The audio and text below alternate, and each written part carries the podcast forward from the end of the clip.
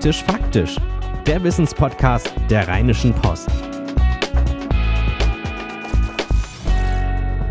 Eine der schwierigsten menschlichen Emotionen ist vermutlich Wut. Das liegt schon alleine daran, dass, wenn sie uns überkommt, ist sie oft furchtbar unkontrolliert. Man poltert raus mit irgendwelchen Sachen, die man vielleicht gar nicht sagen will. Wie nimmt man das alles wieder zurück? Dann kommt es auch noch auf die Situation an. Wut ist Wut ist schwierig. So können wir es zusammenfassen. Geht dir auch so, Henning, oder? Ja, irgendwie. Ähm, es ist aber auch eine ganz, ganz. Es kommt so von ganz innen und man hat da gar nicht so richtig seine Kontrolle drüber. Und das, plötzlich ist sie da. Habe ich manchmal so das Gefühl, sie ist einfach dann da. Ja, genau. Also ähm, zum Glück, ich bin zum Glück nicht jähzornig, aber trotzdem kenne ich genügend auch dieses Gefühl auf einmal so, es kocht, man kocht, es steigt in einem auf. Es ist jedenfalls schwierig, darüber zu reden und ähm, deswegen haben wir uns überlegt, wir brauchen eine Expertin und sind auf die Therapie-Couch gegangen. Von Claudia Kader-Tiender, sie ist Paar- und Sexual Sexualtherapeutin in Düsseldorf und Essen und äh, schön, dass wir heute wieder ganz viele Fragen stellen dürfen. Hallo, guten Tag. Ja, jetzt haben wir uns überlegt, ähm, äh, es ist nicht nur schwierig, irgendwie grundsätzlich darüber zu reden, sondern uns ist es auch schwer gefallen, ne, im Vorgespräch so. Ja, wir haben irgendwie drüber nachgedacht, so wie, wir brauchen ja immer eine kluge Einstiegsfrage. Das bekommt ihr da draußen natürlich nicht mit, dass wir uns immer vorher eine kluge Einstiegsfrage überlegen, aber das ist immer ein größeres Diskussionsthema, wie man dann in ein Thema gut reinkommt. Und so in, beim Thema Wut, wir wussten, ja, es ist ein Thema, aber so richtig, wie man da gut reinkommt, war uns nicht klar. Ja, deswegen haben wir gedacht, wir drehen das Ganze einfach um. wir überlegen uns nicht was Schlaues, sondern eigentlich ähm, ist so die Frage, die wir uns jetzt überlegt haben. Ähm, Sie haben ja bestimmt nicht nur viele Paare, die herkommen, weil es eben im Bett nicht mehr klappt oder weil es grundsätzlich mit der Beziehung nicht mehr klappt, sondern weil die vielleicht eben auch wirklich ein Wutthema miteinander haben.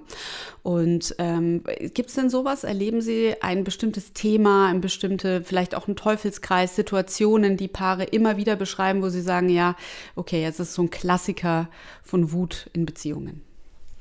Ähm, also vorab möchte ich sagen, ich persönlich mag äh, Wut ganz gerne, weil ähm, ich finde, Wut in gewissen Maßen ist ja auch ein Gefühl von, ein Ausdruck von Lebendigkeit.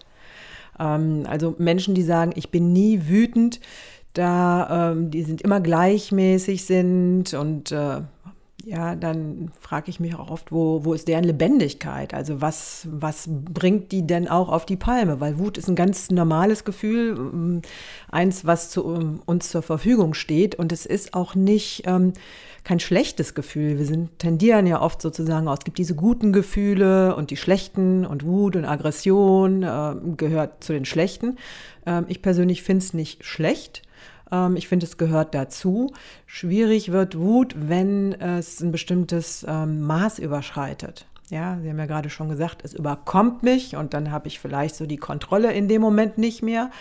Ähm, okay, aber es gibt ja noch Abstufungen, wie groß die Kontrolle äh, verloren werden kann. Und äh, indem ich vielleicht mal schreie oder auch was sage, was nicht so toll ist, gut, das ist nicht, nicht, manchmal nicht so hilfreich, außer für meinen Spannungsabbau. Aber Wut kann ja auch weitergehen, indem ich ähm, selber in so eine Wutspirale reinkomme und da nicht mehr rauskomme und mich immer weiter steigere und dann abgesehen von so einer ähm, verbalen ähm, Gewalt oder Aggression dann vielleicht auch in eine körperliche Gewaltaktion äh, gehe und äh, ja, und ähm, in, sag ich mal, und auch sowas erlebe ich hier in der Praxis. Also äh, ja, ich habe noch nicht erlebt, dass sich hier ein Paar vor meinen Augen äh, geprügelt hat, aber ich habe schon mitbekommen, wie auch Menschen hier immer mehr, immer höher, immer höher gehen und schreien und dann zu Hause zugeschlagen hätten, aber in der Praxis dann äh, wutentbrannt, passt äh, da ganz gut, äh, ihre Jacke oder ihre Tasche nehmen und äh, aus der Praxis rausstürmen. Ja, also das ist schon, äh, schon auch ein Thema. Ja. Ich habe gerade auch nochmal so überlegt, äh, es gibt ja so dieses, also ich, ich glaube, ähm, ich habe selber ein Jahr mal, hatten wir einen italienischen ähm, Austauschschüler bei uns und irgendwie war das so, ja, keine Ahnung, da wird es halt mal lauter und es irgendwie, gibt auch einfach unterschiedliche Temperamente und wahrscheinlich gehört es in einer guten spanischen oder italienischen Beziehung dazu, dass auch mal ein Teller auf den Boden geht, aber das ist ja was anderes als das, was wir gerade besprechen. Und ich kenne selber von mir auch so das Gefühl, dass man, also ich bin zum Glück, habe zum Glück selten so Wutanfälle, wo ich so völlig äh, dann gar nicht weiß, was mit mir passiert, aber dieses Gefühl von sich darüber selber erschrecken, wie aggressiv man plötzlich selber wird. Mhm. Das ist, glaube ich, das, was dem so inne ist. Wie kommt das denn überhaupt? Also wie kommt man zu so einem Zustand, den man, der einem selber vielleicht sogar fremd ist? Naja, ich sag mal, es gibt so, so bestimmte Sachen, die machen uns alle wütend. Es macht uns wütend, wenn wir angelogen werden oder wenn wir ähm, ungerecht behandelt werden oder so. Solche Sachen, die, die sind so allgemein. Ähm, aber man muss ja irgendwie auch mal so sagen, mein, mein Partner, der kennt mich ja auch irgendwie gut. So, und äh, wenn ich, äh, wenn ich, wenn ich den treffen will, dann äh, weiß ich auch, was ich sagen muss oder wie ich gucken muss oder was ich nicht sagen muss, ja. Äh, und das hat dann einfach oft mit, äh, mit unserer Vergangenheit zu tun, dass uns das wirklich, dieser Blick, dieser Satz äh, in uns etwas auslöst, was, was uns Jahre, Jahrzehnte lang zurückkatapultiert. Und dann sind wir von, der, von dem 30, 40, 15-Jährigen sind wir auf einmal, auf einmal ganz klein. Und wenn Sie sich Kinder vorstellen, äh, die, die, die, Sie selbst haben oder die Sie, an die Sie sich erinnern, die können auch von jetzt auf gleich total wütend werden und verlieren total die Kontrolle. Ja. Mhm. Trotzdem muss man ja sagen, also man muss vielleicht den Unterschied ziehen. Das soll ja jetzt, äh, oder wir sprechen nicht über Paare, in denen Gewalt grundsätzlich ein Thema ist, also mhm. Beziehungen, in denen es wirklich, ich sag mal, relativ früh nachdem man zusammenkommt, wird einer von beiden schwer gewalttätig, sondern wir reden ja eigentlich erstmal von, ich sag mal, gesunden Beziehungen, mhm. in denen dann irgendwann so etwas so kippt. Und um da hinzukommen, also wenn ich mir jetzt vorstelle, was passiert in einer Beziehung, man lernt sich kennen, man flirtet, dann ist man ja sowieso furchtbar Zucker miteinander miteinander. Dann dauert das ja die berühmte Verliebtheitsphase, auch wenn man zusammen ist, so eineinhalb, zwei Jahre, bis das alles sich so eingeschliffen hat. Also wir reden schon von einer ziemlich langen Zeit, in der man eigentlich mit dem anderen doch insgesamt vorsichtig umgeht, vielleicht eben eher äh, viele Liebeserklärungen macht. Und dann, was passiert denn, dass ich dann plötzlich dahin komme, dass man eben so dahin kommt, die wunden Punkte zu nutzen. Zu sagen, die sind nicht nur da und ich weiß, die sind da und ich nehme den anderen mit all seinen wunden Punkten, sondern jetzt spiele ich sie auch gegen ihn aus. Ähm, naja, am Anfang, wenn wir uns verlieben, dann ähm, idealisieren wir den Partner. Also ähm, den sieht man nicht wirklich klar, sondern das, was an dem toll ist, das sehen wir verstärkt. Und das ist einfach äh, wunderbar. Das macht ja auch dieses Verliebtheitsgefühl aus. Aber ähm, je länger ich natürlich mit jemandem zusammen bin, äh, und das kann unterschiedlich lange dauern, wie diese Phasen sind. Also das muss nicht nach ein, zwei Jahren. Ne? Bei manchen geht es schneller, bei manchen braucht es einfach. Ähm, kriegen wir immer mehr so ein realistisches Bild von unserem Gegenüber und sehen auch die Schwächen. Und das hat dann vielleicht auch so ein, irgendwann so ein, wenn wir Glück haben, hat es so eine Balance. Äh, aber manchmal kippt das einfach, weil sich bestimmte Dinge wiederholen und weil ich verletzt werde ähm, durch etwas, was mein Partner eben gemacht hat noch nicht mal unbedingt absichtlich, aber es hat mich verletzt, weil das mein persönlich Wunderpunkt ist. Und entweder bin ich mir im Klaren drüber und sag's ihm das und im besten Fall hört er auf, oder er macht's wieder, oder ich weiß gar nicht, was passiert ist, sondern ich merke nur, in mir drin ist was und ich sage nichts drüber, weil was soll ich ihm denn erzählen? Und dann wiederholt sich das, wiederholt sich das. Und irgendwann äh, ist es einfach auf einem bestimmten Level, wo ich, äh, wo ich dann mich auch wehre, ja, wo ich auch zurückschieße. Das ist so wie so ein Reflex. Ich trete ihnen gegen Schienbein, da treten sie mich zurück. So, also ähm, so, so muss man sich das vorstellen. Ne?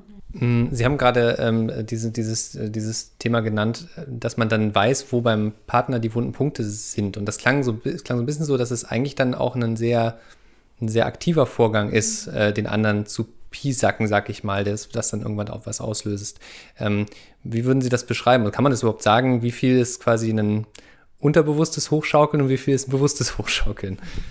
Naja, ich sag mal, es gibt so diese Sachen, die mich vielleicht grundsätzlich an meinem Partner nerven. Also es gibt so, so ganz simples Beispiel, ich bin total ordentlich, mein Partner ist total unordentlich. Und äh, das nervt mich einfach total. Also das macht der nicht extra, der ist so. Ja, und dann ist die, dann ist, dann ist halt wirklich so die Frage, ähm, ja, wie, ähm, wie, wie kann ich da mich damit abfinden, dass, dass es so ist oder wo können wir da einen Weg finden? Ähm, aber dann gibt es ja gibt's auch diese Sachen, äh, so klassische Sätze. Ähm, versuchen Sie mal bei Ihrer Freundin zu sagen, du bist wieder eine Mutter. Also das, ne? so, also ja, also das, das funktioniert total, total gut. Da muss ich noch nicht mal äh, ganz, ganz clever sein, auf die Suche gehen. Das ist so ein allgemeiner Satz, ne? Aber man kann, kann da einfach auch, ähm, man weiß ja, was der andere äh, nicht, nicht, äh, also wo man ihn treffen kann. Und das ist wirklich oft bewusst. Und ich erlebe das in der Praxis auch oft. Mhm Ja, also wenn ich dann da nochmal so nachhake, so und äh, irgendwie, ähm, ne, wenn dann so ein Satz kommt, äh, ja, du bist aber irgendwie, was weiß ich, eine schlechte Mutter für unser Kind. Mhm. Dann kommt dann, nee, ich habe das nicht wirklich gemeint. Die macht ganz viele Sachen total toll, aber ich war jetzt so sauer und ich wusste, damit kriege ich sie. Ja, und damit hat er sie auch gekriegt, ne? Kann man auch mit Vater machen, also das ja. geht auch. Ja. Aber gerade dieser Satz, mit dem du bist, äh, bist wie deine Mutter, das ist ja, das, das ist ja fast so ein bisschen, was es könnte in einem anderen Kontext auch einfach so ein, so ein liebevolles Necken sein, was dann irgendwie so ein bisschen ne, irgendwie ironisch gemeint ist oder so. Und auch das kann ja dann aber total schnell kippen. Wahrscheinlich dann, wenn man selber denkt, so, ach ja, stimmt, das ist wahrscheinlich richtig und irgendwie man selber nicht gut drauf ist. Ähm, ja, also es kommt ja darauf an, in welchem, in welchem Kontext ich das mhm. sage. Ne? Wenn man so eine Mutter hat, die total super gut kocht und dann hat die Frau gekocht und dann sagt man, oh, du bist wie deine Mutter. Ja, dann ist es irgendwie ein Kompliment, du kochst so gut wie deine Mutter. Aber ähm, wenn diese gut kochende Mutter aber auch irgendwie total nervig ist und irgendwie äh, immer wieder fünfmal nachfragt und äh, so und, und, und nicht locker lässt, die Frau macht das in dem Moment, dann, und der sagt, du bist wie deine Mutter, naja, dann ist das halt auf der Negativseite, ne? Ja. Wann kommt denn der Punkt, also äh, klar, keine Beziehung ohne Streitigkeiten, keine Beziehung ohne, dass man sich auf die Nerven geht und das ist ja auch immer so ein Prozess, ne, ich sag mal, zwischen Nähe und Distanz, so eine Art Verhandlung auch irgendwie, ähm, die dann überhaupt dafür äh, sorgt, dass man auch viele Jahre zusammen sein kann. Ähm, aber irgendwie, wenn es dann so intensiv wird, dass sich Paare eben zum Beispiel hier bei Ihnen äh, wiederfinden, dann ist ja irgendwann mal was in eine Richtung gegangen, die eben gar nicht gesund war. Ähm, was sind denn das so für, für Stellen, an denen das dann so ausartet und vielleicht auch, woran erkennt man die? Was sind so Gefahrensignale? Ähm, also Stellen, wo das ausartet, das kann an, an jeder Stelle passieren. Und oft passiert es, äh, ist so ein, so ein Muster, was dahinter ist. Ich glaube zu wissen, was mein Gegenüber jetzt gerade damit gemeint hat. Ähm, und oft ist das nicht so. Aber ich höre da was mit. Ja, ähm, warum auch immer ich das mithöre, weil es vielleicht vorher schon mal so war oder weil es meine Erfahrung äh, aus, aus anderen Beziehungen so ist. Und äh, also ich höre da was mit und dann reagiere ich da drauf. Ähm, aber äh, es, es gibt ja offensichtlich einen Punkt, an dem es dann kein normaler Streit mehr ist, sondern an dem es dann plötzlich so eskaliert, dass man sich richtig traktiert mit seiner Wut. Mhm. Dass man eben dann vielleicht auch eine Paartherapie braucht, weil man seine Wut nicht mehr in den Zaum bekommt oder weil man eben mit den Dingen, die man sich um die Ohren haut, so derartig verletzend ist, dass der andere auch Tage und Wochen lang sich zurückziehen muss, bis er das überhaupt verkraftet hat. Ähm, trotzdem, warum auch immer, ob das richtig oder falsch ist, sei dahingestellt, trotzdem kommt keine Trennung zustande, sondern das Paar bleibt zusammen und der, dann ist vielleicht ein Weilchen eine Ruhe und dann fängt das alles wieder von vorne an.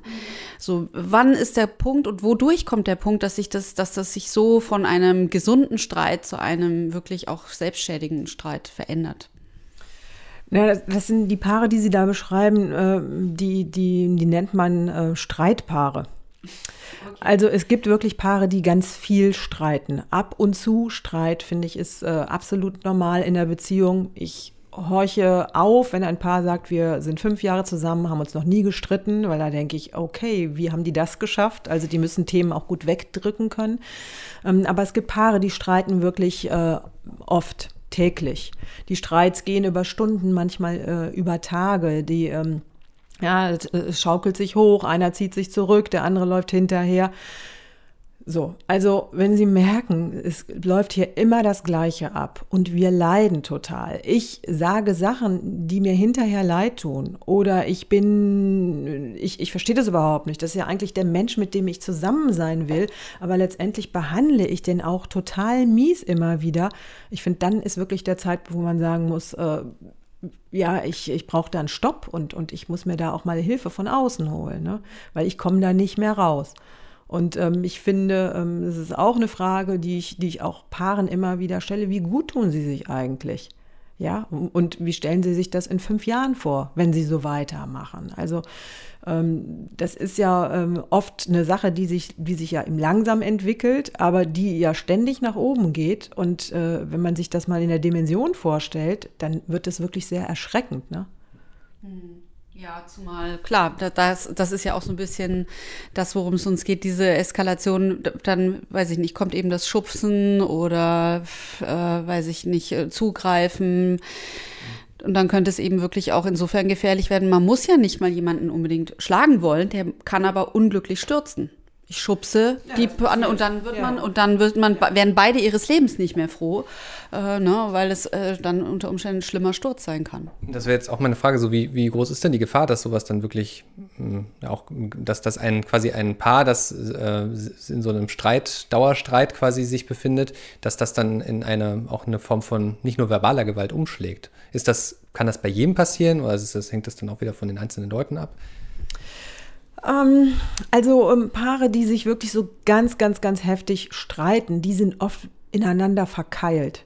Also wenn da vielleicht auch einer dabei ist, der sagt, äh, okay, mir ist das jetzt hier zu viel, ich gehe jetzt, dann ähm, passiert aber häufig, dass der andere hinterherläuft. Also, dass der eine nicht aufgibt. Also, ich habe Paare, die erzählen mir, ähm, der eine verfolgt den anderen durchs ganze Haus, also von Zimmer zu Zimmer zu Zimmer irgendwie.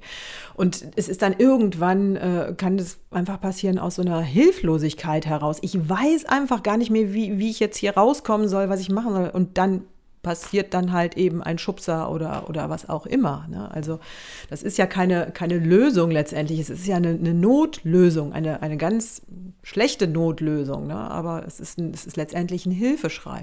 Das muss nicht bei allen Paaren passieren. Ne? Also manche gehen dann auch wieder ein Stück weit auseinander.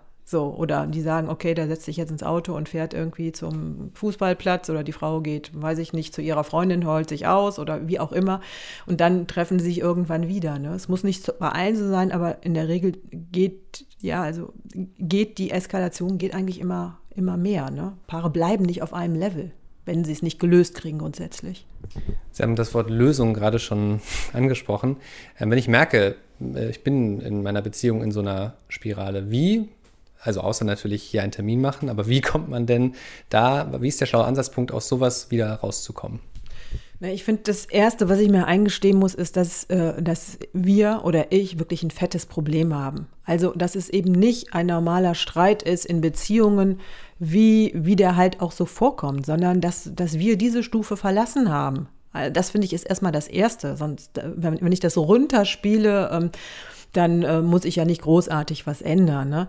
So, also erstmal muss ich das irgendwie anerkennen und äh, dann ist es ganz wichtig, zu, einen Punkt zu finden, wo merke ich, es wird kritisch. Das, da muss ich erstmal ein Gefühl für kriegen, ja, wann, wann wird es kritisch? Und wenn ich da das, das rausfinde, wie kann ich da am besten rauskommen? Ja, weil äh, weitermachen, weiter zusammen reden oder sich anbrüllen oder Vorwürfe machen, äh, befeuert das ja alles nur. Also einer muss, mindestens einer muss so clever sein und muss den, den Ausstieg da schaffen. Ja.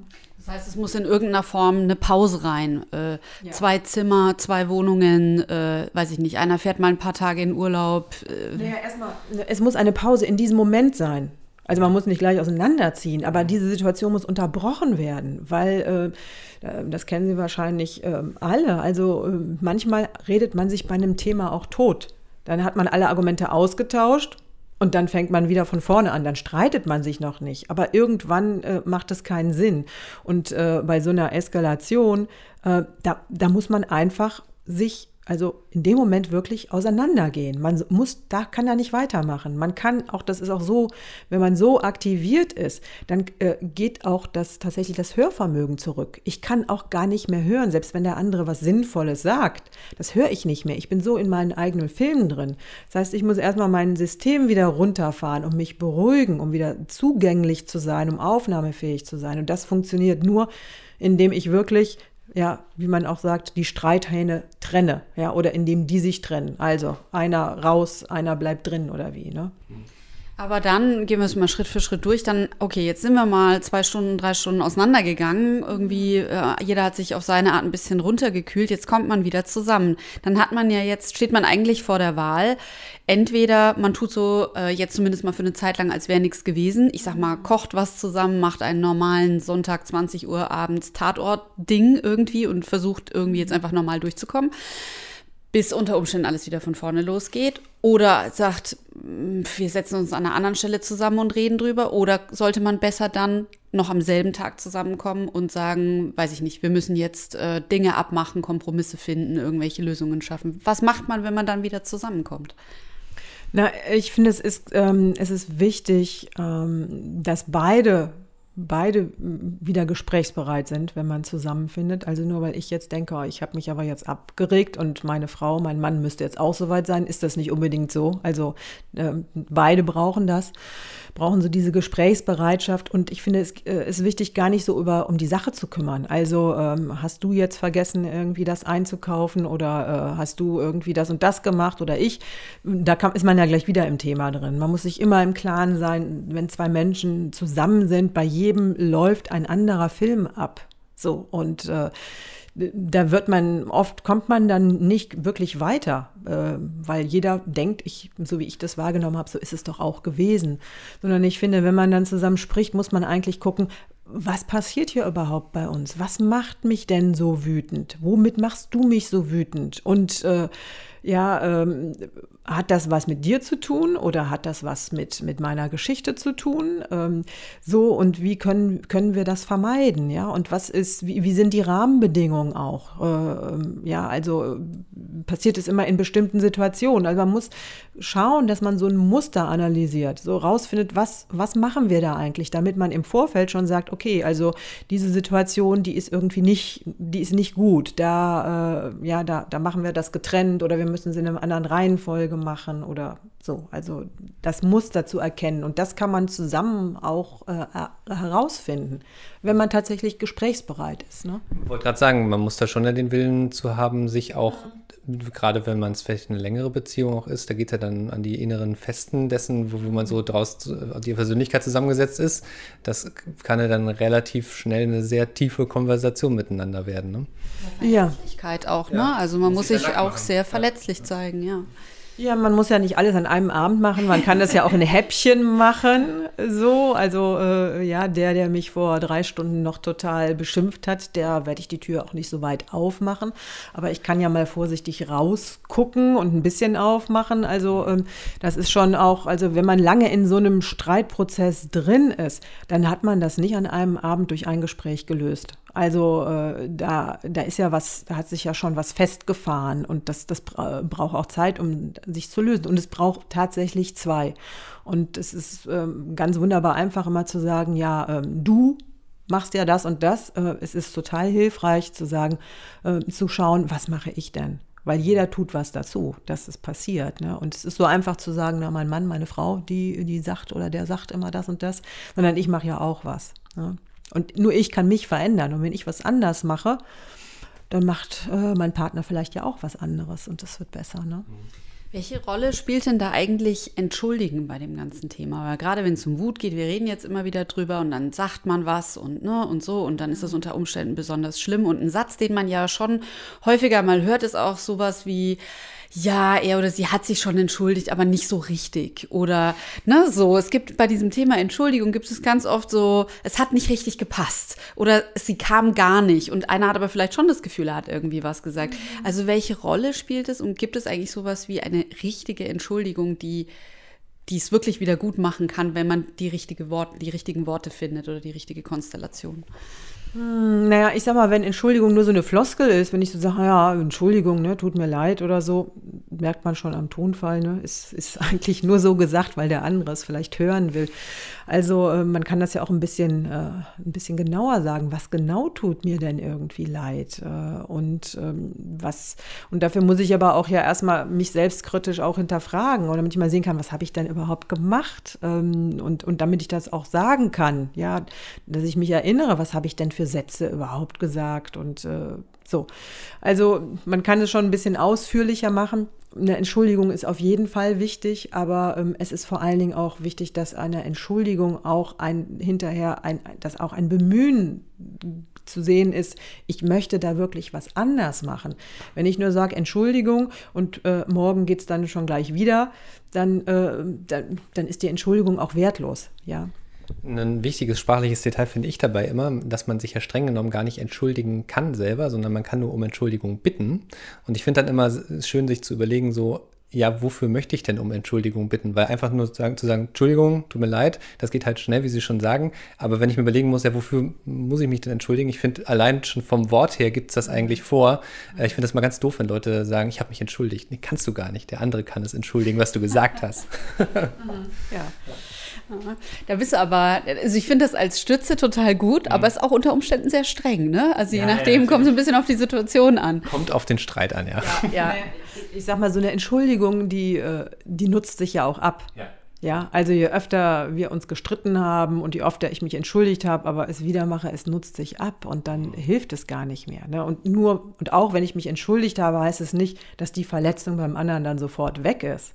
Mhm. Ne? Also ich finde eine Entschuldigung, wenn ich was gemacht habe, was nicht richtig war, ähm, dann ähm, finde ich, gehört eine Entschuldigung immer dazu, ob bei einem Paar oder auch überhaupt im Alltag. Ne? Ähm, ich finde, es ist einfach ein guter, ein guter Ton und hat was von, von Respekt auch. Aber ähm, ja, aber nur das alleine macht nicht sofort alles, alles weg. Ne?